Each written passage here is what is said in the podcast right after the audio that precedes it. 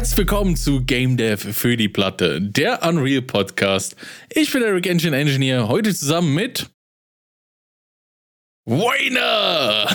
Moin. Moin. War die, war die Pause jetzt so lange, dass ich hätte meinen Namen sagen sollen? Ich war kurz verunsichert. Wie so ein Pokémon. Wayner, Wayner. Oh ja. Wayner, Tackle. Da muss ich immer dieses unendlich geile Meme denken, von wegen, äh, wo die so beide im Bett liegen und sie, er denkt bestimmt an andere Frauen und du siehst, wie er so guckt und in dieser Gedank Gedankenblase ist halt so drin, so, werden Pokémons eigentlich nach ihren Geräuschen benannt oder sagen die immer ihren Namen? Mein Fuck. Ja. Okay. Okay. Lassen wir das. Was war bei dir los die Woche? Boah, du, du, du, du wirfst eine derartig riesige philosophische Frage auf. Und dann haust du direkt hinterher, lassen wir das? Was war los die Woche? Ich dachte, das Meme Okay, ist übelst ich- ich kommen. stimme Ich hatte jetzt nicht gedacht, damit ein Thema aufzumachen, tatsächlich. Nein, es ist ein Thema. Du hast mein. Pff, Du hast meine komplette Kindheit auf den Kopf gestellt. Aber lassen wir das? Reden wir über meine Woche. Ich habe, ähm, ich fange einfach mal an. Diese Woche angefangen oder weitergemacht mit meinem äh, Unreal Fitness Ring. Ah, okay. Und ich habe jetzt äh, erste Daten in Unreal reingekriegt. Also ich habe sie dann einfach nur geprintet. Da Krank. nach stundenlanger Recherche bin ich dann auf irgendeine so eine Android-Library, äh, nee, nicht Android, sondern Arduino, hat jetzt immer so ähnliche Buchstaben, Library gekommen, mit der ich dann über USB direkt so eine Serial-Com-Verbindung machen kann und dann diesen, diesen Serial-Dingsbums auslesen kann. Ja.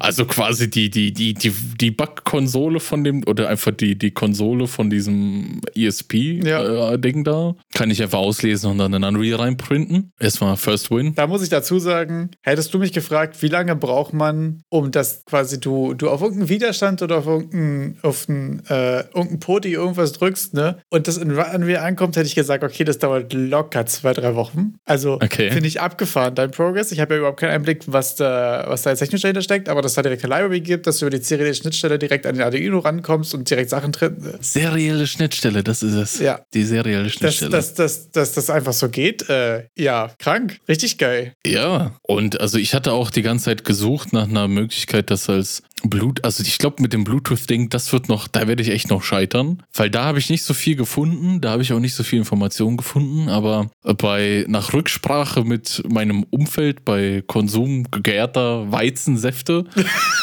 bin ich dann einfach zu dem Schluss gekommen, ich lasse das erstmal mit dem Bluetooth und anscheinend soll das mit WLAN entspannter laufen, dass man sich dann irgendwie sowas wie, ein- wie ein Server aufsetzt auf Ah, diesem okay. ESP-Teil, das mit seinem Router verbindet. Und dann kann ich den ganz normal wie irgendein Server äh, eben über, über Internet über äh, Netzwerk an, ansprechen und das soll eigentlich besser laufen als irgendwie mit Bluetooth. Ist wahrscheinlich ganz cool, weil du das Pairing-Ding, weil du das Pairing-Ding nicht hast, ne? Sondern du kannst es ja einfach in dein Netzwerk broadcasten und dann fängst du es erstmal bei dir ab. genau so irgendwie sowas. Das ist ein bisschen unpersönlicher, Das war so- ja. Du hast den ganzen Pairing-Geschisse Ja. nicht und du musst dir nicht überlegen, wie du die Sachen transportierst und so, sondern wenn du das einfach erstmal als Paket rausballerst. habe ich dann einfach hier UTP, TCP, dies, das, Ananas. Ich habe keine Ahnung von alledem, aber, aber Server klingt irgendwie wie etwas, wo, also sobald ich eine IP-Adresse habe, dann kann ich zumindest irgendwie mal nach. Also da sind wieder Hemisphären, auf denen ich Ja. verstehen könnte, wie es funktioniert, weil irgendwie so. Ist wieder die nächste, das nächste Rabbit Hole. Am besten sagst du noch irgendwas von IP-Adressen, Ports und dann hast du da Sockets aufgemacht und dann ist gut. Ja, klar, WebSocket äh, habe ich dann geöffnet und dann in, out und Unreal rein und äh, Real raus. Egal. Aber nicer Progress auf jeden. Fall. Ziemlich krank, ja. Aber wahrscheinlich auch einfach eine sehr gute Idee, das erstmal über Kabel zu machen und sich mit kabellos quasi erst in der zweiten Instanz zu beschäftigen. Wenn du jetzt erstmal die, die, äh, den, den prinzipiellen Stack schon da hast, dann einzelne Teile wieder auszutauschen mit von Kabel auf kabellos ist ja wahrscheinlich äh, einfach ein guter Zwischenschritt. Das war eine gute Idee, ehrlich gesagt. Ja, ich muss ganz ehrlich sagen, jetzt je näher ich diesem Ding komme, dass ich diese Daten einfach in Unreal habe, desto größer wird mein Bammel mit meine Fresse, was soll ich mit den Daten jetzt machen? Das glaube ich, auch mal wirklich eine, eine ordentliche Keule, quasi da brauchbare Movements irgendwie rauszubekommen aus den Daten. Also du hast jetzt ja pure Widerstände und Beschleunigungs- und äh, Gyros und jetzt daraus was Brauchbares zu machen, ist, glaube ich, auch nochmal eine Quest für sich, ne? Also, weil, was machen Sachen? Ich werde mal in, in den Discord ein Video stellen vom Flex-Widerstand. Ich habe den an so Accelerometer, ach nee, ans Multimeter geklemmt und da habe ich so, da habe ich eine Idee, was ich machen kann mit dem Widerstand, weil der steigt einfach, wenn du den Pilates-Ring zusammendrückst und er sinkt, wenn ich ihn loslasse. Also dann hätte ich so gedacht, komm. Das ist, glaube ich, ganz gut zu messen, ne? Also, weil du kannst ja auch ja. im Zweifelsfall einfach nur mit der Änderung arbeiten. Also, wenn sich das in einem bestimmten Timeframe schnell genug ändert, dass du das dann als, äh, als Push oder Pull quasi einfach nimmst. Genau, und dann mit einem gewissen Threshold, um zu sagen, ab jetzt ist es überhaupt gepusht. Genau. Das war irgendwie schon ziemlich gut. Also da hatte ich dann so ein paar Werte, da denke ich so, ja, aber so das mit den Bewegungen, das ja. wird, glaube ich, mit dem Accelerometer-Daten und so und den Gyrosensor und ich glaube, das wird nochmal ein Brett. Genau, also weil bei Ringfit basiert ja auch viel darauf, dass der im, ähm, im Game du quasi damit zielst mit dem Ring und dann mit Zusammendrücken sozusagen schießen kannst. Das ist ja so die klassische, klassische Game-Mechanik. Und Easy going, ja. Darüber, genau, du musst quasi immer hinbekommen, dass er von den beiden Positionen, die er hat, schnallt, wo du gerade hinzeigst damit. Und da ist es ja auch so, dass du das immer, mhm. wenn du sozusagen nach unten hältst, den, den Ring, also den äh, parallel zum Boden, dann ist es quasi der Reset. Dann, damit kannst du das sozusagen wieder auf dich kalibrieren, sozusagen. Und das muss er ja aber auch schon schnallen. Also da ist, glaube ich, eine ganze Menge hinter. Das wird äh, sehr interessante Datenverarbeitung. Problems of Future Eric. Ja, viel Spaß, Future Eric, damit. Wir werden in, in Future Podcasts darüber berichten. Aber sehr spannend auf jeden Fall, ja, abgefahren. Ja, und das ist ja mein, mein kleines Side- Project.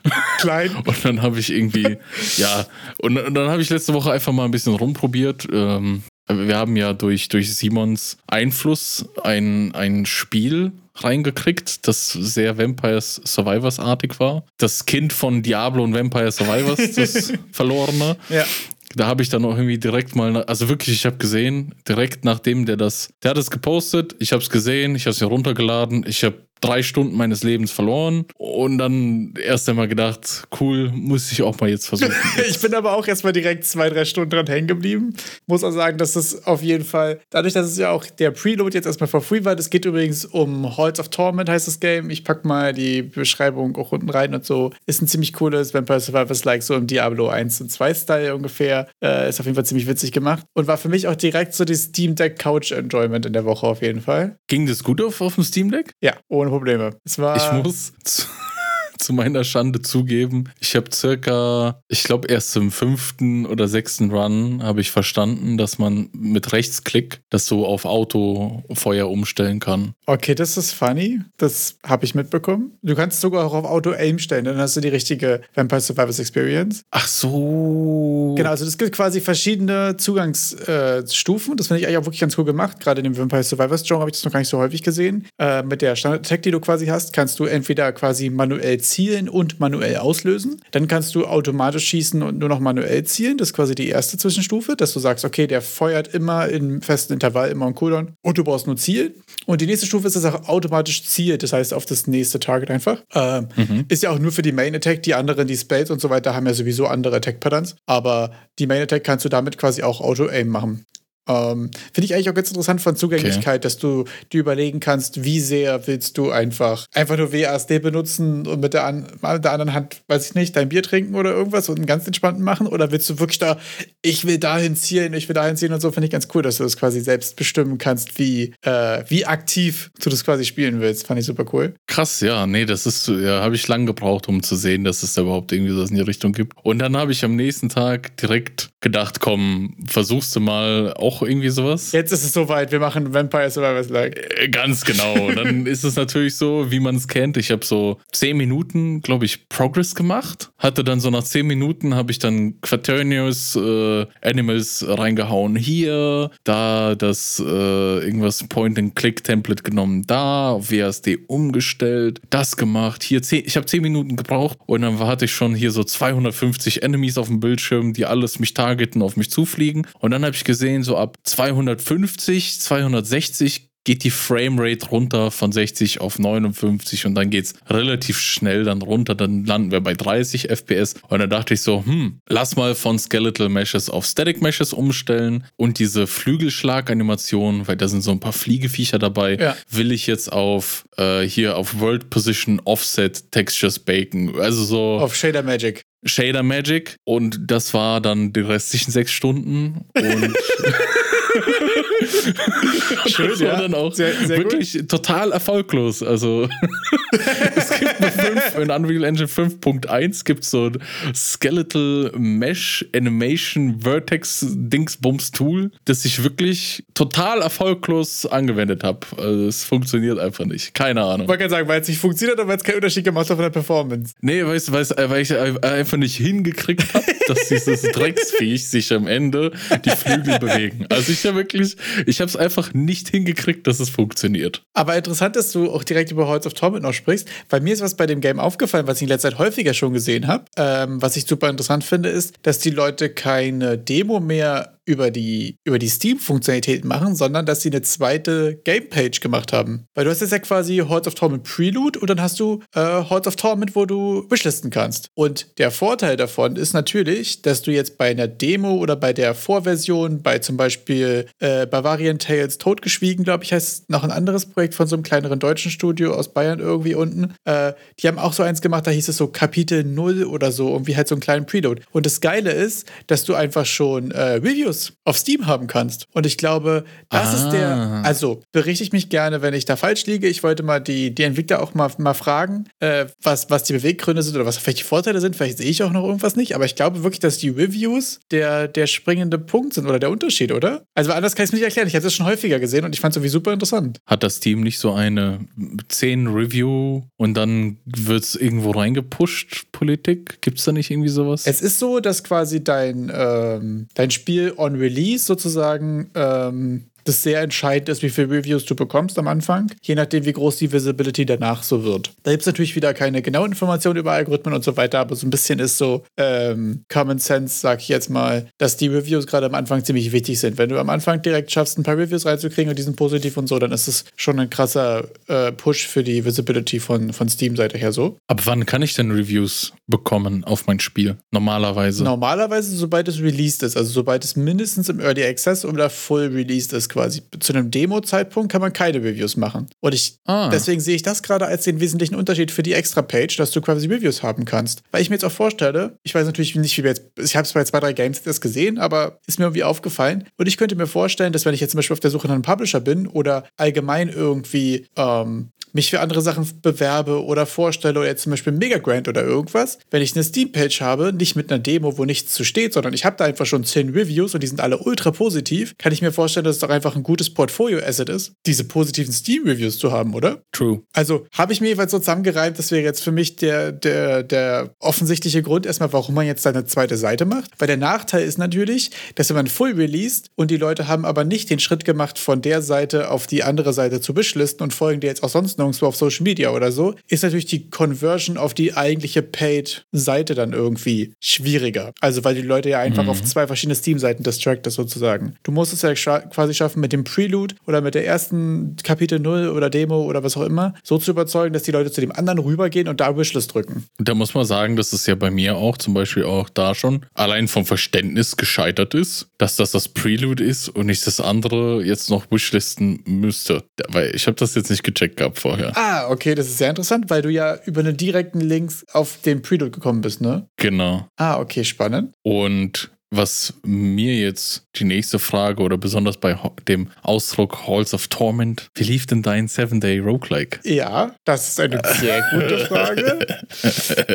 ähm, nicht gut. Also erst sehr gut. Ich habe in den ersten zwei Tagen, glaube ich, insgesamt irgendwie acht Stunden oder so Zeit gefunden. Ich habe jetzt nicht krank reingeknüppelt, mhm. aber ich habe mal ein bisschen Zeit gefunden. Gerade am Sonntag und am Montag noch ein bisschen und habe da so prozedural Level generiert. Ich hatte ja auch ein, ein GIF reingepostet. Und danach habe ich so exakt gar nichts geschafft für die nächsten drei Tage.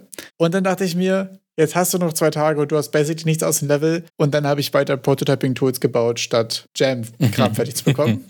Weil ich ganz ehrlich sagen muss, ich habe halt Bewerbungen geschrieben wie ein Kaputter wie acht Stunden lang mir Firmen angeguckt, Bewerbungen geschrieben und so. Und danach war mein Hirn einfach leer. Und da muss ich wirklich sagen, da war, da war für Jam irgendwie überhaupt keine Luft. Ich, bei mir war es wirklich so, ich hatte auch keinen Bock mehr am ähm, Rechner zu sitzen. Ich habe mich wirklich mit dem Steam Deck auf die Couch gehauen. Ich war einfach durch. War so ein richtiges, war so ein richtiges Shit Happens für den, für den Jam. Ich habe einen Seven Day Roguelike jetzt ja schon mir das dritte Mal vorgenommen und hatte zweimal keine Zeit und diesmal kein Hirn, aber passiert auch einfach. Kommen aller guten Dinge sind vier. Ja, ich meine, den gibt es seit 19 Jahren. Den muss nächstes Jahr auch wieder gehen.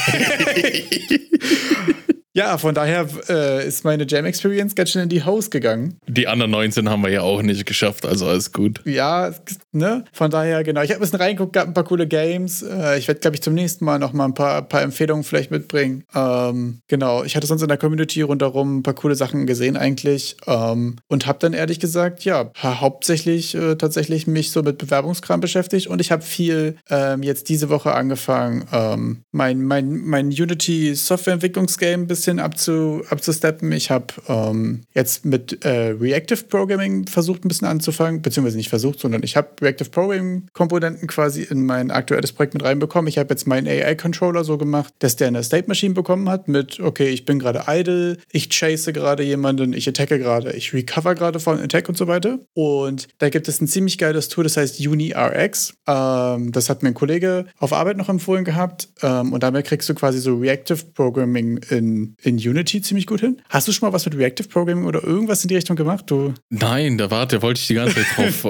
äh, sagen. Führe uns Ungebildeten in die Welt der Reactive Programming ein. Genau, also ich habe. Hast ja, du gerade deinen dein Pulli aufgemacht und hast dann so Reactive auf der Brust stehen, oder? Tatsächlich nicht. ähm, einfach nur so ein hottes Topic, nein. Äh, oh Gott. Irgendwie kam der noch, obwohl der wirklich voll, voll, voll unnötig auch war. Jetzt hier Reactive Programming als das Hot Topic. Ist ja wirklich jetzt nichts Neues ist. Reactive Programming ist vom Prinzip her so ein bisschen ähm, von der Denkweise her, dass sozusagen alles ähm, reaktiv ist, beziehungsweise sich alles so ein bisschen auf einen Strom von Daten reduzieren lässt. Das heißt, du kannst auch viel äh, so Pipelining machen, dass du sagst, du hast hier einen Input und davon willst du was rausfiltern und davon willst du das haben und dann willst du das machen und so. Und was ich jetzt benutzt habe, ist quasi, ich glaube, in den gesamten Kontext von React, äh, Reactive Programming wahrscheinlich so den kleinen C reinhalten. Aber was ich jetzt für meins benutzt habe, ist halt, dass du einzelne Properties, also zum Beispiel den State von meinem Controller, machst du Reactive. Da kannst du dann dem einfach sagen, okay, ist jetzt eine Reactive Property. Und das Schöne ist, dass du dann keine Events mehr feuern musst oder irgendwas, wenn sich das Ding ändert, sondern du kannst einfach auf diese Property subscriben und kannst sagen, wenn sich diese Property ändert, dann trigger folgende Funktion. Und das heißt, ich habe eine Funktion, Funktion, die wirklich nur auslöst, wenn sich mein State ändert. Wenn ich jetzt also 500 Mal pro Sekunde den State wieder auf Patrol setze, passiert gar nichts. Und wenn ich ihn danach aber auf Chasing setze, dann wird es genau einmal getriggert. Und das heißt, das ist so schön, weil du kein Events und Delegates irgendwas Geschissel machen musst, sondern du setzt einfach diesen diese Property, in dem Fall ist es mein State, du kannst auch ein Int haben oder ein Bool oder irgendwas und du kannst quasi auf die Änderung davon hören und das macht das ziemlich angenehm, weil du dann halt kein, du hast keine Events, auf die du subscriben musst, die du irgendwo werfen musst und so Kram, sondern du hast ganz viel Kram halt einfach mit eingebaut, dass er das wirklich nur triggert, wenn sich was ändert und das ist halt ganz praktisch. Ich habe jetzt zum Beispiel das so gemacht, dass mein Movement, meine Movement-Komponente auf diesen State hört und wenn er attacking ist, dann ist es bei meinem Spieler so, dass sich der Movement Speed reduziert und bei einzelnen Units, Gegnern und so weiter zum Beispiel so ist, dass der aufhört, sich zu bewegen, damit dann die Attack-Animation zum Beispiel spielen kann und so. Und das ähm, resultiert irgendwie in ziemlich schön, ziemlich aufgeräumten Code und es verhindert auch häufig, dass du zum Beispiel ähm, jede Sekunde oder in deiner Update oder in deiner Tick-Funktion und welche Sachen immer abfragst, sondern dass du nur darauf reagierst, wenn sie wirklich getriggert werden. Das heißt, das kannst du auch gerade in Refactoring ist ganz cool benutzen, um so Performance-Sachen zu steigern einfach. Mhm. Ich kann mir das gerade irgendwie den, den, den konkreten Unterschied zu so Event-Driven Programming, also so einfach, im sind das nicht im Endeffekt dann doch Events? Es sind im einfach? Endeffekt doch Events, ja. Es ist halt nur so, dass du ja. nicht in den Setter das richtige Event einbauen musst und im Setter gucken musst, hat es sich wirklich geändert, wenn nicht, schmeißt das Event nicht und so, sondern du schreibst einfach Reactive Property ran und du kannst ja darauf subscriben mhm. und dann tut es einfach Sachen. Oha, okay. Und das klingt ja sehr der, magisch. Der unsubscribt ja auch, wenn du, wenn du einen Destroy hast und so, das ist einfach so die komfortable Variante davon und das macht es irgendwie sehr, sehr sauber und sehr clean und sehr angenehm. Mhm. Also prinzipiell ist es trotzdem genauso event-driven, als wenn, das, wenn du jetzt auf dem Setter jedes Mal vergleichen würdest, ob der Wert ein anderer ist als der vorher gecachte und dann Events werfen würdest. Aber so ist es halt einfach nur ein Wort statt fünf Zeilen und hm. du musst gucken, in welchen Fällen wirfst du das und welchen nicht und so. Ähm, das ist ziemlich komfortabel auf jeden Fall. Da gibt es auch noch eine ganze Menge anderen abgefahrenen Kram, den man damit machen kann. Du könntest zum Beispiel irgendwie deine Maus-Inputs quasi in den Stream packen und könntest dann die rauspicken, die innerhalb von einem bestimmten Timeframe sind und Doppelklicks zu detekten und so ein Kram. Mhm. Äh, da kann man auch ziemlich viel abgefahrenes Zeug machen. Ich packe euch mal den GitHub-Link rein und ähm, da ist auch direkt die, die Doku halt. Ähm, wie gesagt, also da gibt es eine Menge abgefahrenen Kram. Ich habe jetzt erst Sachen damit benutzt und ich muss sagen, dass ich das einfach irgendwie eine sehr, äh, sehr schöne, sehr komfortable Lösung einfach finde. Ich finde es auch gut zu, gut zu maintainen und so. Da habe ich jetzt festgestellt, ähm, dass ich bei mir beim Prototypen gerade ähm, eigentlich immer dasselbe mache. Ich hatte nämlich festgestellt, mhm. dass ich immer eine Klasse mache, die heißt Controller und da flacke ich erstmal gottlos einfach alles rein, was es tun soll. 99% davon sind einfach in der Tick-Funktion, also in der Update-Funktion und so lange, bis es das erste Mal funktioniert. Dann fange ich an, den Kram wegzuwerfen und dann fange ich erst an, okay, die Sachen in Methoden auszulagern und so, bis dann die Update-Funktion so ziemlich leer ist. Ich versuche so wirklich alles das Update rauszubekommen, was nicht notwendig ist, einfach, ne, for Performance Reasons. Äh, mhm. Und dann zu gucken, okay, welche Sachen werden häufig getrackt, so, dann macht man so ein bisschen, okay, das kann Public sein, das kann Private sein, das schiebe ich hier hin und dann extracte ich das erst in andere Komponenten und dann habe ich diese Komponenten, die auch wiederverwertbar sind. Das funktioniert für mich irgendwie gerade voll gut im Ablauf. Aber jetzt würde mich interessieren, hast du vorher bei Unreal auch so viel in den Tick gepackt, auf das Event-Tick? Bei Unreal habe ich sehr wenig in den Tick gepackt. Da habe ich ja. einfach nur 1000 Events benutzt und äh, Delays und komische Timer-Funktionen und so. Ich finde, bei, bei Unreal war meistens bei mir der, der schlechte Weg. Tausend Sachen nebenbei, tausend Events und vor allen Dingen auch Sachen, weiß ich nicht, 50 verschiedene Notes hintereinander zu, zu machen mit Delays dazwischen und so ein Kram. Das war irgendwie für mich so der, okay, der Prototyping okay. Way in Unreal. Und in Unity ist halt viel in der, in der Update-Funktion, weil da ja einfach mhm. ähm, du alles, was so Events sind und so, ähm, dann im zweiten Schritt sozusagen erst einbaust. Dadurch, dass du ja nicht direkt schon auf der äh, grafischen Ebene und so weiter bist, ähm, ist da einfach mhm. Und ich habe auch festgestellt, dass man in Unity einfach noch viele Sachen in Update macht, weil die Sachen, die man in Unreal in Update machen würde, sind meistens schon in irgendwelchen eingebauten Sachen. Wie zum Beispiel im Character Controller, das Movement und so ein Kram. Oder auch mhm. sowas wie, äh, wie Kameras und so weiter. Ne? Also ich meine, wenn du per Default willst, dass in Unreal die Kamera deinem Guy hinterherläuft und Collision detected und so weiter, dann machst du eine Spring Arm Component und du machst eine Kamera und du bist fertig. Mhm. So, und in Unity machst du einen Kamera-Controller, der folgt dann dem Player und dann raycastet er, ob irgendwas dazwischen ist und dann offsettet er die Position und irgendwas. und da hast du ja schon allein auf fünf Sachen Update-Funktionen drin. Dadurch bist du natürlicherweise, habe ich jeweils das Gefühl, gerade beim Aufbauen von neuen Features und so, äh, sehr häufig einfach erstmal in, äh, in Start, Wake, in Update, in den quasi Mono-Behavior-Sachen von ähm, von Unity unterwegs. Und deswegen ähm, war das eigentlich die Sache, die ich gemacht habe, weil ich habe jetzt mir so ein bisschen vorgenommen, äh, den einen AI-Controller jetzt einmal zu machen und den möglichst so mhm. zu machen, dass ich das für alles re reusen kann. Ich will jetzt, ich habe ich hab mir eventuell ein bisschen zu viel vorgenommen. Also ich bin jetzt gerade dabei, äh, von dem, was ich vorhin erzählt habe, so ungefähr bei dem, ich habe jetzt alles in Methoden extracted und zwei Sachen auch schon in Komponenten extracted. Und als nächstes mhm. will ich eigentlich gerne, dass äh, sowas wie das Finden von Targets, äh, wie man angreift und was er macht, wenn er idle ist, dass ich das in Strategies packe, also Strategy Pattern. Das heißt, dass es quasi eine Klasse gibt für idle und dann gibt es so idle patrouillieren, idle dreh dich im Kreis, idle, lese eine Zeitung, keine Ahnung, was man halt so an AI-Behavior mhm. für du bist gerade idle haben kann, dass es dann beliebig quasi austauschbar und wiederverwendbar ist. Dass man nachher so einen Baukasten hat, okay, ich kann jetzt einen Charakter machen, der diese idle-Funktion findet auf die Art und Weise seine Targets und hat diese Art von Attacks und wird es eigentlich gerne einmal ordentlich machen und dann einfach für alles benutzen können, was jetzt so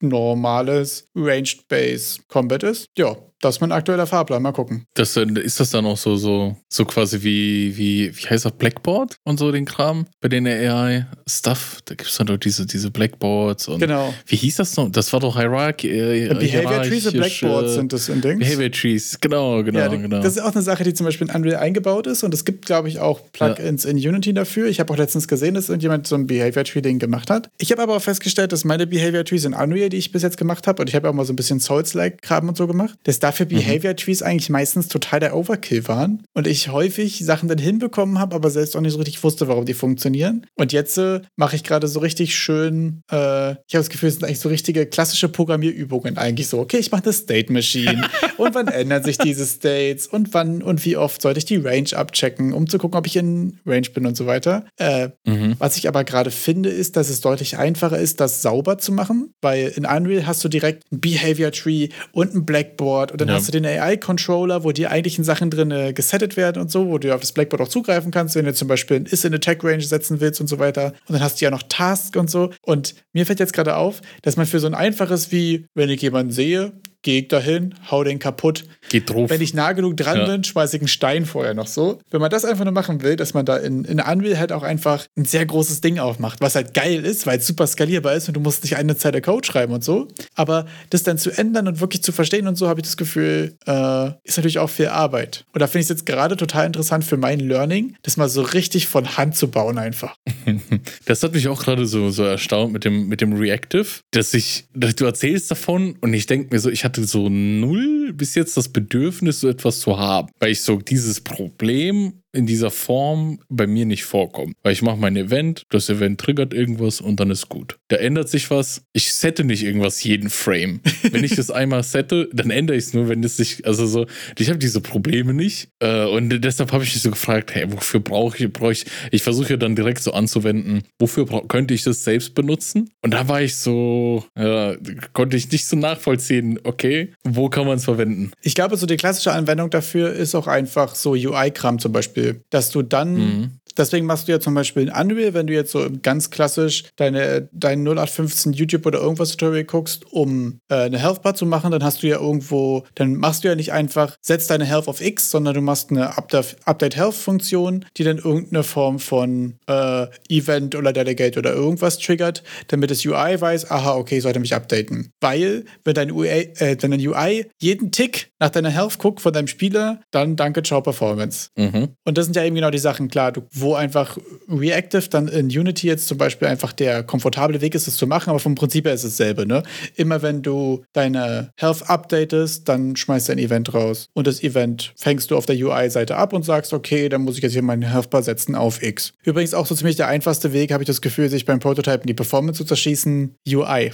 Was ja. zu häufig und zu permanent auf Sachen guckt. Aber wo wir am Anfang schon angefangen haben, drüber zu reden, war ja Store-Sachen, so wie Steam zum Beispiel. Oder auch. Und jetzt neue Geschichte ist der Epic Game Store. Ist der jetzt offen für alle? Fragezeichen, Ausrufezeichen. ja, da habe ich auch den Tag gesehen, dass da irgendwie Artikel gab und weiß ich nicht was. Ich äh, habe ein bisschen drauf gehofft, dass du mehr weißt. Und zwar wurde jetzt am Donnerstag mit dem Stream so ziemlich der Epic Game Store Self-Publishing Service vorgestellt. Der ist jetzt offen für alle. Ich habe es noch nicht geschafft, da reinzukommen in dieses Epic Developer Portal, weil es nervt mich ein bisschen jetzt mittlerweile, dass man für jeden Scheiße Zwei-Faktor-Authentifizierung aufsetzen muss. Wie ist da deine, deine Gefühlslage zur Zwei-Faktor-Authentifizierung? Ich finde es unendlich nervig aufzusetzen, aber ich weiß es sehr zu schätzen. Ich hatte das mal, dass ich mal morgens um halb drei wach geworden bin, weil mein Handy so dermaßen ausgerastet ist. Und ich muss dazu sagen, ich habe es gemutet seit 2013, aber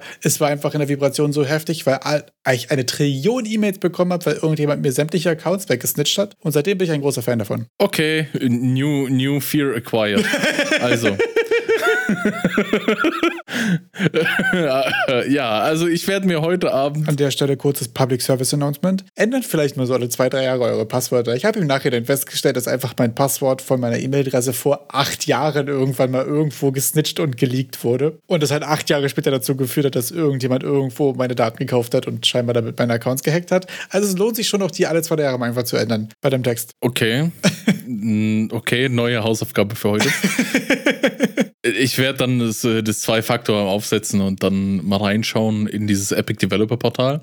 Aber wer sich das erstmal überhaupt so ansehen möchte, im Donnerstag-Stream wurde das Ganze bekannt gegeben und auch vorgestellt. Und zwar war natürlich das Thema ein Walkthrough durch diesen Epic Game Store Self-Publishing Prozess. Und die haben auch ein paar Informationen dazu erzählt und die groben Inhalte wollen wir mal hier zusammenfassen. Also, bester Share am Markt, jada, jada. Wir wissen alle, Epic Games ist da, äh, schreibt sich das groß auf die Fahne. Hier Marketing-Bingo einführen. Marketing-Bingo. Da noch ein Einschub als Fun-Fact äh, für alle, die leider noch nicht auf dem Discord-Server sind. Ich möchte auch euch die coolsten Informationen zuteilkommen lassen, dass der Meta Quest Store zahlt euch eure Unreal Engine Fees bis 5 Millionen Umsatz. Und das Ganze läuft bis Dezember 2025. Okay, Das haben funny. wir nur diese Woche äh, im, im General gepostet. Also wenn ihr solche Infos, weil ein paar Infos gehen uns dann vielleicht doch durch die Lappen, immer frisch heiß serviert haben wollt, kommt auf den Discord. Richtig. Und wichtig. Ja, aber ihr müsst halt trotzdem noch 30% von den Verkäufen abdrücken und 15 bis 30% von den Subscriptions an den MetaQuest Store. Aber Meta zahlt euch die Unreal Engine Fees. Und Epic äh, verlangt für Verkäufe im Epic Game Store 12%, also ein gutes Stück weniger als alle anderen. Denn Steam langt mit 30% zum, der Apple Game Store möchte 30% von euch, MetaQuest möchte 30% von euch und Google Play gehe ich mal stark davon aus. Auch Play Store maximal 15%. Oh, Play Store maximal 50% 15 Prozent. Also Play Store ist da auch relativ äh, fair am Markt. Und wenn ihr dann sogar die, wenn ihr jetzt in den Genuss kommt, Lizenzgebühren zahlen zu dürfen für, äh, für die Verwendung der Unreal Engine, müsst ihr das nicht auf Umsätze, die ihr im Epic Game Store generiert. Das heißt, das wird da angerechnet. Ähm, der Publishing Flow Overview wurde so gezeigt, so grundsätzlich, wie das dann abläuft von den verschiedenen Phasen, wenn ihr jetzt ein Produkt äh, anmelden wollt. Und hier ist es genauso wie auf Steam. Auch im Epic Game Store müsst ihr erst 100 Dollar auf den Tisch legen für die Product Fee und ab 1000 Dollar gibt es die dann zurück, also ab 1000 Dollar Umsatz. Ah, okay. Insgesamt haben die dann so ein äh, für, für alle Produktänderungen so ein Testabnahme-Produktion-Prozess, also Dev, Stage und Live. Dann könnt ihr dann einmal irgendwie Sachen ausprobieren im Dev-Bereich, im Staging, dann das äh, quasi einfügen, um dann zu sagen, ja, jetzt go live und das rausschicken. Im Stream haben die halt wirklich durchgeklickt, wie man, also es ist wirklich wie ein Walkthrough. Wenn du jetzt ein Produkt willst, von wie trage ich den Namen ein, wo muss ich dann hindrücken, wie sieht es aus, was für Zahlmöglichkeiten haben, wie sieht die Bezahlmaske aus für die 100 äh, Dollar, äh, wie generiere ich Keys dafür, wie stelle ich die Localization von der Store-Seite ein, also inklusive der, der Währungslokalisierung. Da könnt ihr dann auch für jede Währung einen eigenen Preis, also ich glaube sogar Währung, Landkombinationen, Preise angeben. Also die sind dann wirklich da durchgegangen und haben das alles gezeigt. Ja, ziemlich cool. Dazu gab es dann auch eine kleine äh, Fragestunde, also eine Fragerunde am Ende. Da kamen noch ein paar Fragen, die dann noch den Epic Online Services betrafen, äh, Beta-Testing und so ein Zeug. Wen das interessiert, der sollte sich diesen Stream unbedingt ansehen. Sehr viel Information drin. Konnte ich deinen Informationsdurst nach dem Self-Publishing stillen? Äh, ja, ziemlich cool. Scheint jetzt vom Umfang erstmal äh, für, für meine Pleb-Ohren, als wäre es so ziemlich derselbe Umfang, wie er auch bei Steam war und ist. Ähm, ich bin ja beim Steam leider mit meinen Games auch bisher noch nicht so weit gekommen, dass ich den, äh, das ganze Verfahren einmal durchmachen konnte. Aber ähm, habe ich dieses Jahr auf jeden Fall vor. Und ich muss sagen, wenn es so ungefähr vom Umfang her auf selbe geht, natürlich ist es immer anstrengender, mehrere Sachen parallel zu pflegen. Und das ist, glaube ich, auch ein Overhead, den man sich überlegen muss. Wie viele Plattformen will man quasi ähm, bedienen? Aber ähm, ich finde es schon durchaus interessant, auch auf dem Epic Game Store stattzufinden. Ähm, ich weiß gerade gar nicht, wie, ähm, wie jetzt das Timing ist. Ob es jetzt als nächstes geflutet wird und die Visibility ist irgendwie mega gering. Ähm, das sind jetzt irgendwie die Sachen, die so ein bisschen die Zeit zeigen wird, wie, wie effizient es tatsächlich ist. Ähm, wahrscheinlich werden jetzt die ganze initiale Welle und so sich erstmal alle gesettet haben, bis ich das erste Mal, das für mich persönlich ehrlich gesagt relevant ist. ich werde wohl noch ein bisschen brauchen, ehe ich was soweit habe, dass ich das auf, auf irgendeinem Store releasen will. Ähm, prinzipiell finde ich es aber ziemlich cool. Ich finde es auch vernünftig, dass die weiterhin einen 100-Dollar-Fee erstmal drin haben, einfach um so ein bisschen den, den Spam und so weiter zu, zu reduzieren. Ich glaube, das ist irgendwie nach wie vor auch ziemlich wichtig, dass es eine kleine Einstiegshürde gibt. Ähm, bin ehrlich gesagt sehr gespannt, wie sich das entwickelt. Auch was jetzt irgendwie zum Beispiel Demo-Support Support und so weiter angeht. Wir hatten ja bei Steam gerade auch das Thema, äh, wie das ist mit Demos und mit zweiten Seiten und mit Reviews und so. Ich finde es auch interessant, dass sie jetzt den Self-Publish nach vorne getrieben haben, aber Reviews und so weiter gibt es immer noch nicht so richtig im Store, oder? Das habe ich auch noch nicht so ganz durchgeblickt. Ich weiß nicht, ob es keine gibt oder es einfach nur keiner welche macht. Ich habe noch keine Möglichkeit gefunden, was zu reviewen. Ich gucke jetzt gerade noch mal ganz kurz auf dem zweiten Screen nach, ob es vielleicht das vielleicht mittlerweile gibt oder so. Äh, nee, gibt's nicht. Es gibt quasi hier oben so ein Bewertungssystem. Hier äh, Rocket League zum Beispiel hat 4,5 Sterne. Kann dir aber jetzt nicht sagen, wer entschieden hat, dass es 4,5 Sterne hat. Das waren wahrscheinlich die Oma, die Katze. Ja, wahrscheinlich.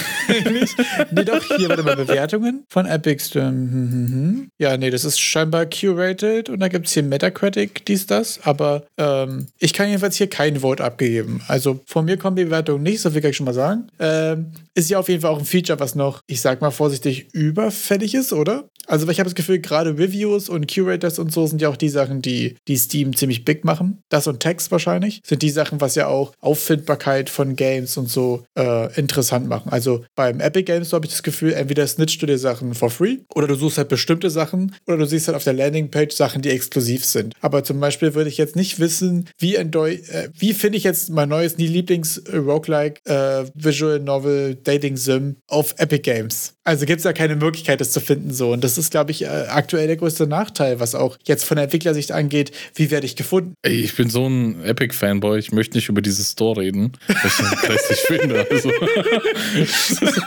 also ich, ich, ich habe schon öfter mich beschwert über diesen. Also ich finde die, die App funktioniert, also die, die, das Programm ist einfach schlecht. Das, also ich habe, also ich finde selten irgendwas. Ich finde die Performance scheiße von dem Ding. Ähm, ich weiß nicht. Und wieder für den Mega Grant abgelehnt. Wieder für, oh, schon wieder die Bewerbung verkackt. Ich kann es nicht. Das war mit unserem Mega Grant, Eric. Weißt du, ich sag erst, dass das, was eingebaut ist in die Engine, zu viel Overhead ist für einfache Behavior Trees und AI. Du sagst jetzt nächstes, dass der Store langsam ist. Dann können wir wieder ein. Schön. Können Schön. wieder vergessen. nee, aber, aber es äh, ist, was soll man sagen? Also das Einzige, was du auch meintest, wofür man den Epic Game Store benutzt, ist äh, für, die, für die Free Games zu snitchen, einmal die Woche und dann äh, Weihnachten immer ein paar. Und hauptsächlich auch im Marketplace, um Free for the Month zu snitchen. Was diesen Monat auch ganz cool ist. Wir fangen nämlich mal an mit The Art of Shader. The Art of Shader ist dann so, so ein Pack mit einfach einem Haufen Shadern.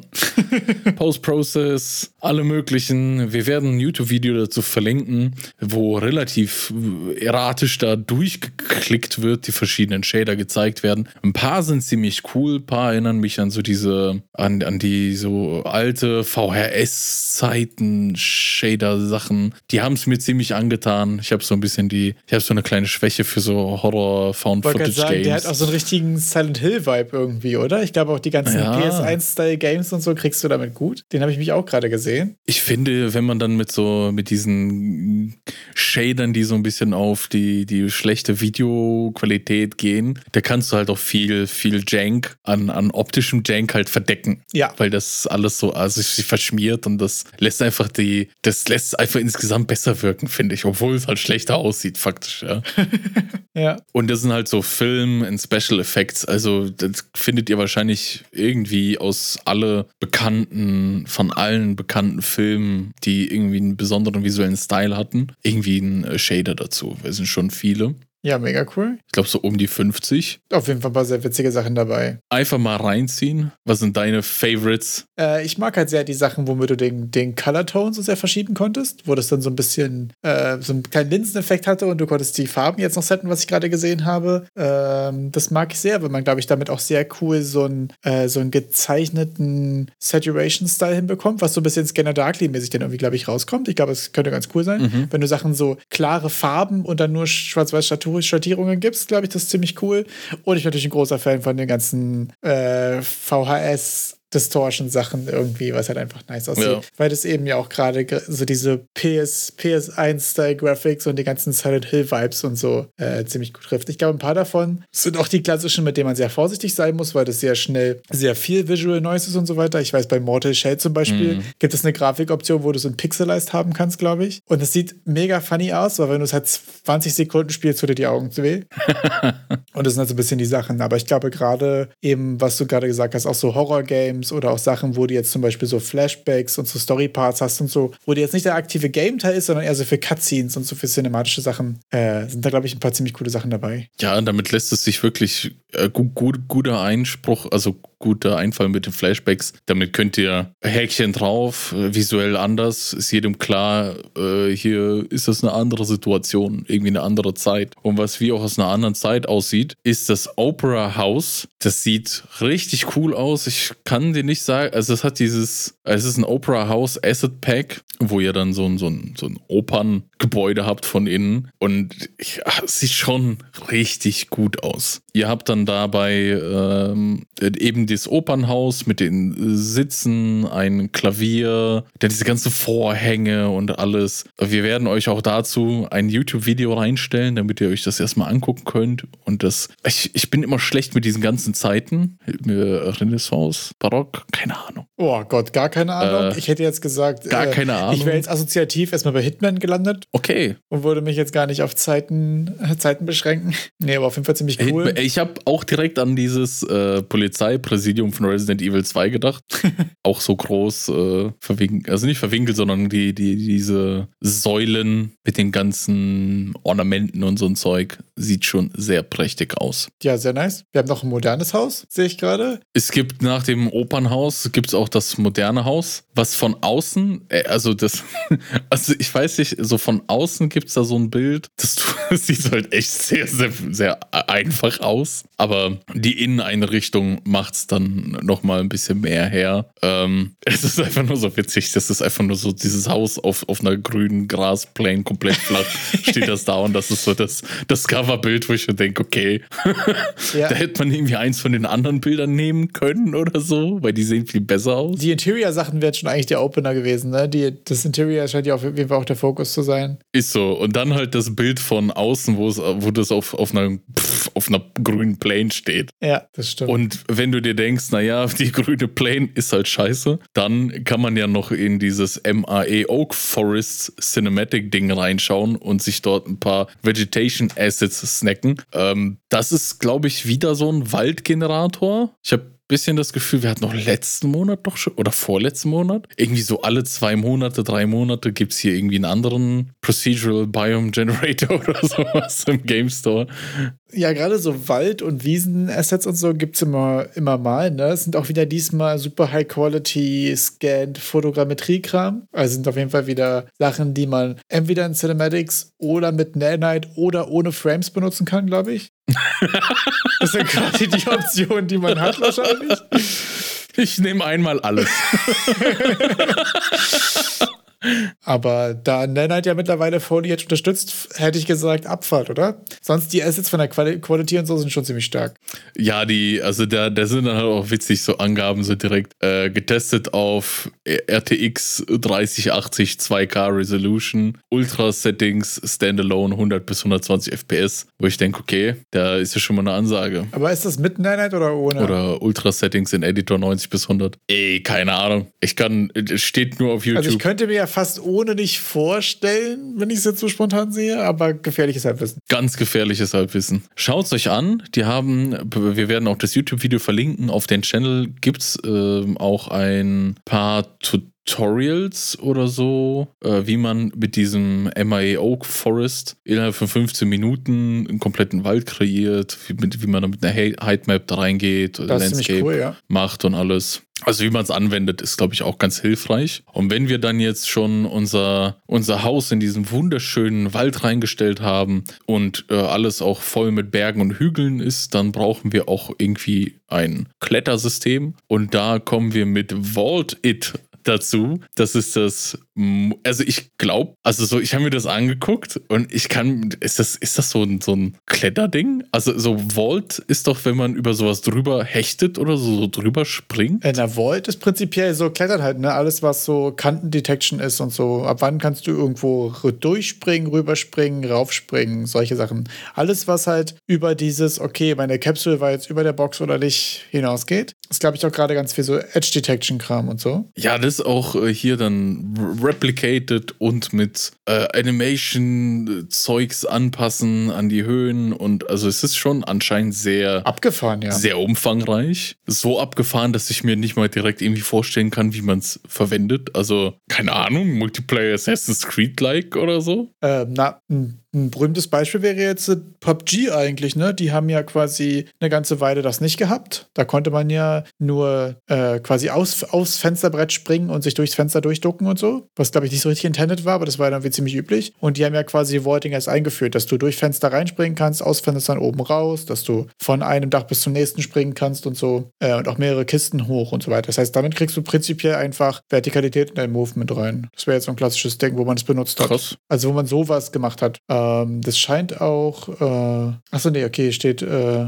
Don't Need to Know Gameplay Ability System. Ja, super interessant auf jeden Fall. Ja, das hat irgendwie schon, glaube ich, damit verbunden, aber man braucht es nicht unbedingt, oder? Ja, scheint jetzt so. So wie ich auch verstanden habe, ne? Ähm, auf jeden Fall ziemlich abgefahren. Also alles, was so Multiplayer, Survival, Multiplayer, PvP, Royal Sachen und so sind, ist das, glaube ich, ziemlich stark. Ähm, ist, glaube ich, wieder eins von diesen Plugins, die sind sehr groß, die haben wahrscheinlich eine sehr große Einarbeitungszeit, aber wenn du ein Projekt hast, was so groß ist, dass es braucht, mhm. dann ist es, glaube ich, super wertvoll. Das glaube ich auch, dass es so ein Riesending ist. Ich, ich, deshalb ist es bei mir auch gerade so, okay, ich brauche es jetzt nicht. Es klingt aber so cool, aber ich weiß noch nicht so ganz, wo man es verwenden kann. Ja, falls wir mal das nächste PUBG machen, sagen wir Bescheid, dann brauchen wir das. Jetzt haben wir ja insgesamt fünf Free for the Month Assets gehabt und ich weiß nicht, ob du dich noch dran erinnern kannst. Aber ich hatte dich doch im Januar, gegen Ende vom Januar gefragt, hey Wayner, wieso sind da irgendwie nur vier Free for the Month Assets? Weil ich im Januar es irgendwie verpennt hatte, mir das direkt am Anfang des Januars zu holen, als wir im Podcast darüber gesprochen haben. Stimmt, ja. Kannst du dich noch dran ja, erinnern? ich erinnere mich dran, dass irgendwie ein Zweck war, aber dran. wir haben auch nicht rausgefunden, welches gefehlt hatte. Weil wir dann auf die Website ja gegangen sind von, von Epic und auf der Website war es halt weg. Das war mit diesem Edge, mit dem Hit, Did It Hit. Ja, genau. Und jetzt kommt ja die Auflösung der Geschichte. Oh Gott. Das. Richtige,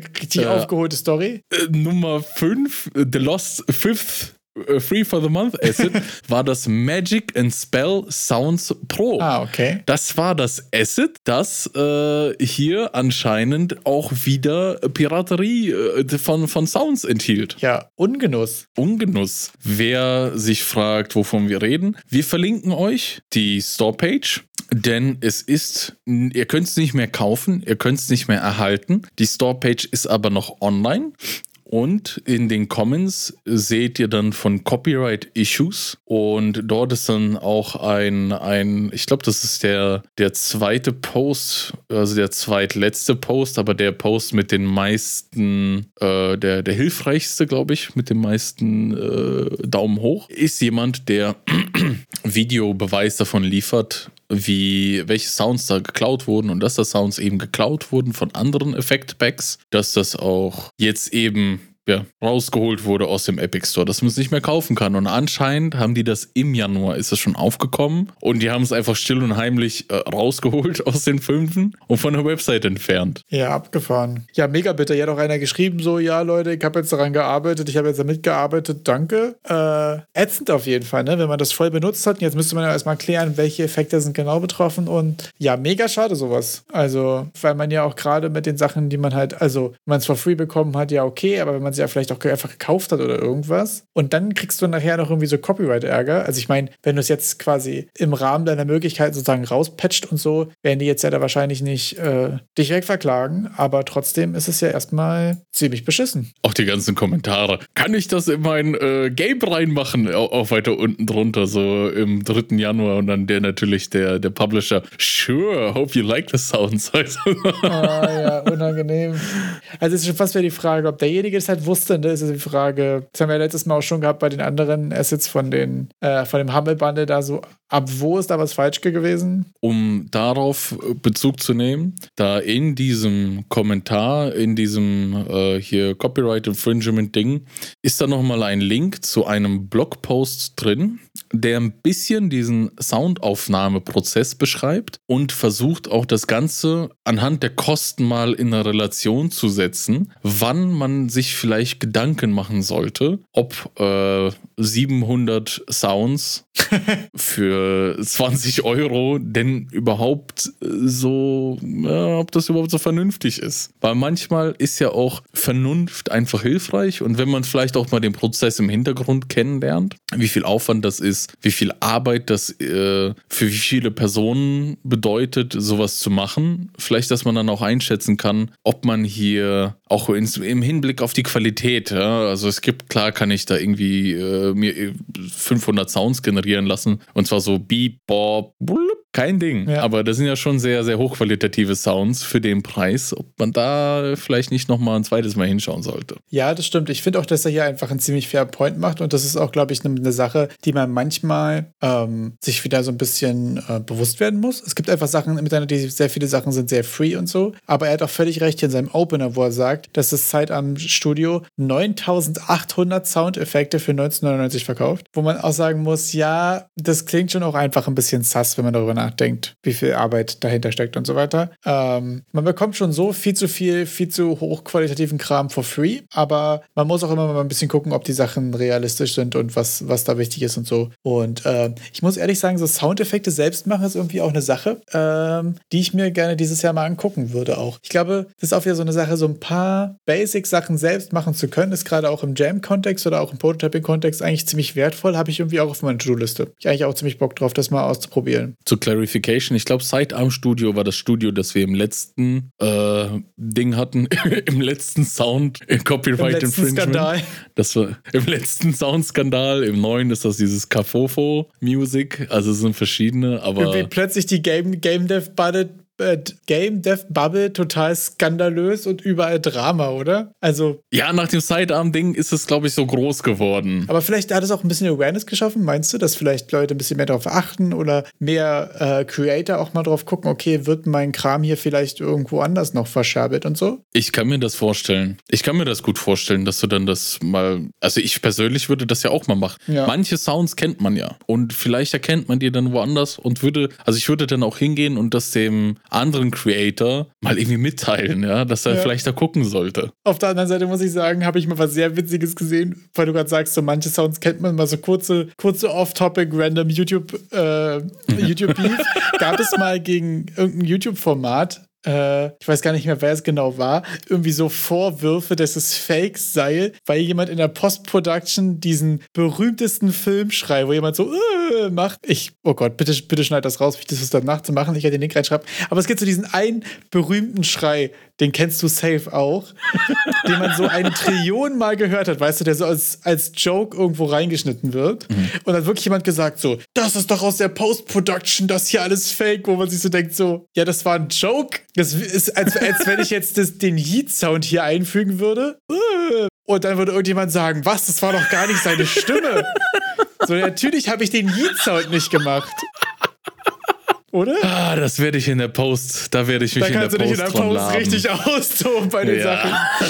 Auch als du besonders, besonders nach deinem Satz. Ich habe jetzt das natürlich gemacht, bitte schneid das raus. Nein. Ich habe schon auch in deinem Gesicht gesehen, wie direkt so eine Notiz war. Definitiv drinnen lassen. Definitiv verlängern. Bisschen Distortion drauf. Kann man noch ein bisschen Hall drauf. so richtig besonders, besonders schlimm gemacht, ja. Ich finde es auch ganz gut eigentlich, wo du vorhin gesagt hast, so, man kann ja auch Sounds so oft billig machen und du so blieb, blieb gemacht hast, dass du da einfach kranke Soundeffekte einfügst, die so, so richtig mit Bass und so dreimal nachgeheilt, weißt du? Ja, was auch vom Sound her einfach so ein, so ein cinematischer Meteoriteneinschlag gewesen sein könnte, so, so unnötig viel Bass drauf ist oder so, weißt du? so, ja, wir haben Dolby Atmos 32,5. Ja. ja, einfach so. Also so plötzlich, plötzlich mal kurz mit dem Mund irgendwie Meteoritensound so ein, ein, so Atombombeneinschläge gibt es ja auch immer so. Einfach mal so ein bisschen auch drüber sein mit dem Sound, finde ich jetzt. Ich glaube, da, da kannst du heute in der Post-Production auf jeden Fall äh, sehr, viel, sehr viel Spaß mit haben dieses Mal. Äh, Gab es sonst noch was Neues von Epic? Nee, sonst hatten wir keinen Spaß mehr bei Epic. Okay. Sonst habe ich irgendwie äh, die Woche noch festgestellt. Jetzt muss ich gerade mal gucken. Ich wollte dir nämlich eigentlich gerne noch eine Hausaufgabe geben, aber ich habe erst noch was, äh, was festgestellt bei dem, wie ich momentan irgendwie arbeite. Und irgendwie funktioniert es gut, auch wenn es oberflächlich dumm klingt. Deswegen pitche ich dir jetzt mal kurz meinen Workflow. Auch mit dem AI-Controller zum Beispiel habe ich das so gemacht, dass ich mir schon vorher kurz überlege. Also ich habe ja auch schon mal einen AI-Controller gemacht. Mit Behavior Trees in Unreal, mit äh, komischen getimten äh, Events in Unreal, in Basic Code, in Unity. So, ich habe ja schon mal zwei, dreimal wie so einen AI-Controller gebaut. Weißt du ungefähr, was es tut? Es gibt eine State Machine, es gibt einen Range-Checker, es gibt einen Algorithmus, der ein neues Target findet und so. Solche Sachen. Und deswegen dachte ich mir, du willst diesmal ordentlich machen. Deswegen habe ich mir vorher auf Papier einen kleinen Plan gemacht. So, das wird eine Controller-Klasse, der hat eine Strategy hierfür, eine Strategy davor, eine Strategy hierfür, der hat die Funktion und die Member so ungefähr. Und danach fange ich dann immer an zu coden und mache natürlich was anderes, als ich vorher aufgeschrieben habe, weil sich unterwegs ergibt, dass es Quatsch mhm. war. Und dann schmeiße ich quasi den Zettel weg. Also ich gucke auch nicht mehr drauf, aber trotzdem merke ich, dass es mir geholfen hat, vorher das einmal aufzuschreiben, was ich ungefähr vorhabe, einfach um schon mal bei mir einmal eine Runde aufzuräumen und mit dem groben Plan sozusagen ranzugehen, obwohl ich ab dem Zeitpunkt, wo ich anfange es zu machen, das Dokument useless wird und ich es wegwerfe. Aber trotzdem hilft mir das irgendwie sauber anzufangen oder Architektur irgendwie nicht direkt im völligen, völligen Dreck zu machen. So. Ich glaube, mach das drei, vier Mal und beim fünften Mal wirst du das Papier nicht mehr wegwerfen müssen. Du meinst, ich bin dann jedes Mal näher dran an meiner architekturischen ich glaube schon. F Foreshadowing. Ja, auch interessanter Effekt. Beim ne? fünften Mal wird es die Doku. Ja, ja also, aber das ist halt so dekadent, also nicht so dekadent, sondern so, äh, so widersprüchlich irgendwie, weil ich merke, dass es mir hilft, im Gedankenprozess und in der Architektur von dem, was ich gerne machen möchte, vorher einen Plan zu machen, obwohl ich den danach wegwerfe. Aber wenn ich es nur drüber nachdenke und nicht irgendwie festhalte, dann habe ich auch diesen Fahrplan nicht an Sachen, äh, an denen ich mich abarbeiten will.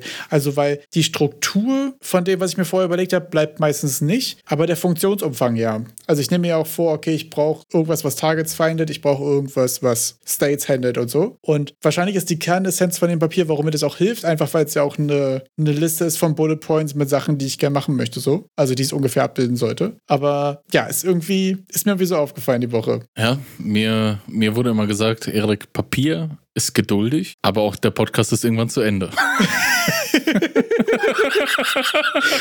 okay, das war eine Soft-Überleitung, ja. Dann äh, würde ich noch mal kurz mit der äh, mit, mit der Hausaufgabe für, dich abschließen. Dazu muss ich sagen. Oh, ich hab's versucht, so, so, so, so, Lehrer, nein, die Stunde ist zu Ende. Gib keine Hausaufgabe. Ich wollte dir zustellen. So, nein, nein, die hat schon geklingelt. Das ist mir ich egal, auch wenn wir jetzt schon bei einer Stunde zehn bist. Du, ich erzähle dir jetzt noch, was ich gerade gelesen habe, beziehungsweise gehört habe und was du für eine Hausaufgabe hast. Ich werde aber. Herr Wayner, nein! Wir haben das vorher abgesprochen, junger Mann. Du hättest das schon zu heute machen sollen. So. Jedenfalls. Aber ich habe die Hausaufgaben vergessen. Nicht wieder ein Eintrag ins Podcastbuch. genau. Äh, nee, ich höre jetzt gerade noch mal das Audiobuch zu Think Like a Game Designer von, von Justin Gary, was ziemlich interessant ist, weil das ähm, ähm, einfach Buch über Game Design ist, ne? Und das ist sehr, äh, das hat so ein Workbook dazu. Es hat quasi immer zu jedem Kapitel so kleine Aufgaben, die du machen sollst, einfach um äh, in diesen kreativen Prozess reinzukommen. Und ich habe mir beim ersten Mal das nur angehört, weil ich auch immer unterwegs war mit dem Rad und so weiter. Äh, und diesmal habe ich mir gesagt, okay, du machst jetzt wirklich Schritt für Schritt äh, diese kleinen Exercises mit. Die dauern immer nur so 10, 15 Minuten ungefähr. Und äh, deswegen hatte ich die Idee. Und mit der Idee meine ich, ich beschließe es jetzt einfach, dass wir das auch mitmachen, einmal die Übungen so Schritt für Schritt. Und die erste Übung, beziehungsweise das erste Kapitel ist quasi Inspiring. Also, was inspiriert dich? Wie findet man Ideen und so weiter? Und da ist ein bisschen der Key Takeaway von dem Buch auch. Äh, so zwei Teile. Und das erste ist, wenn du gute Ideen haben willst, dann hab am besten viele Ideen. Und wenn du ein gutes Game machen willst, ist es ist es seit, laut seinem Take 10% Idee und 90% Execution. Und das heißt, es geht jetzt erstmal darum, äh, Ideen zu haben, einfach viele und auch vor allen Dingen sich daran mhm. zu gewöhnen von, von seinem Take. Und die fand ich sehr interessant, äh, viele Ideen zu haben und direkt mit der Prämisse, dass man auch schlechte Ideen hat. Und deswegen war die, die, die erste Aufgabe einfach, sich 10, 15 Minuten Zeit zu nehmen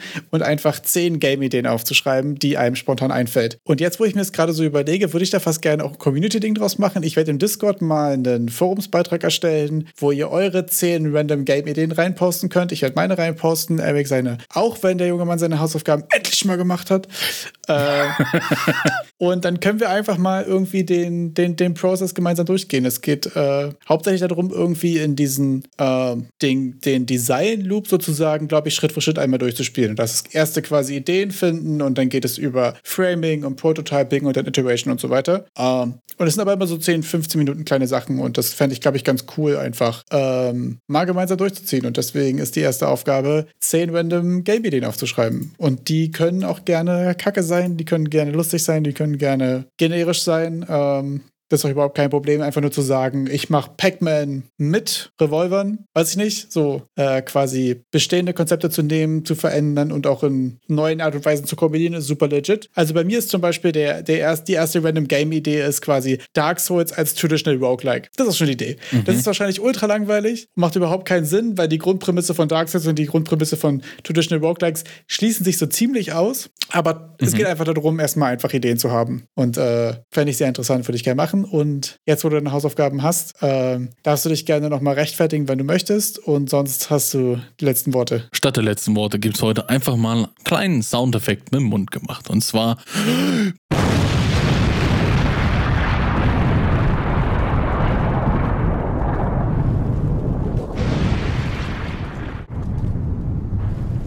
Ciao.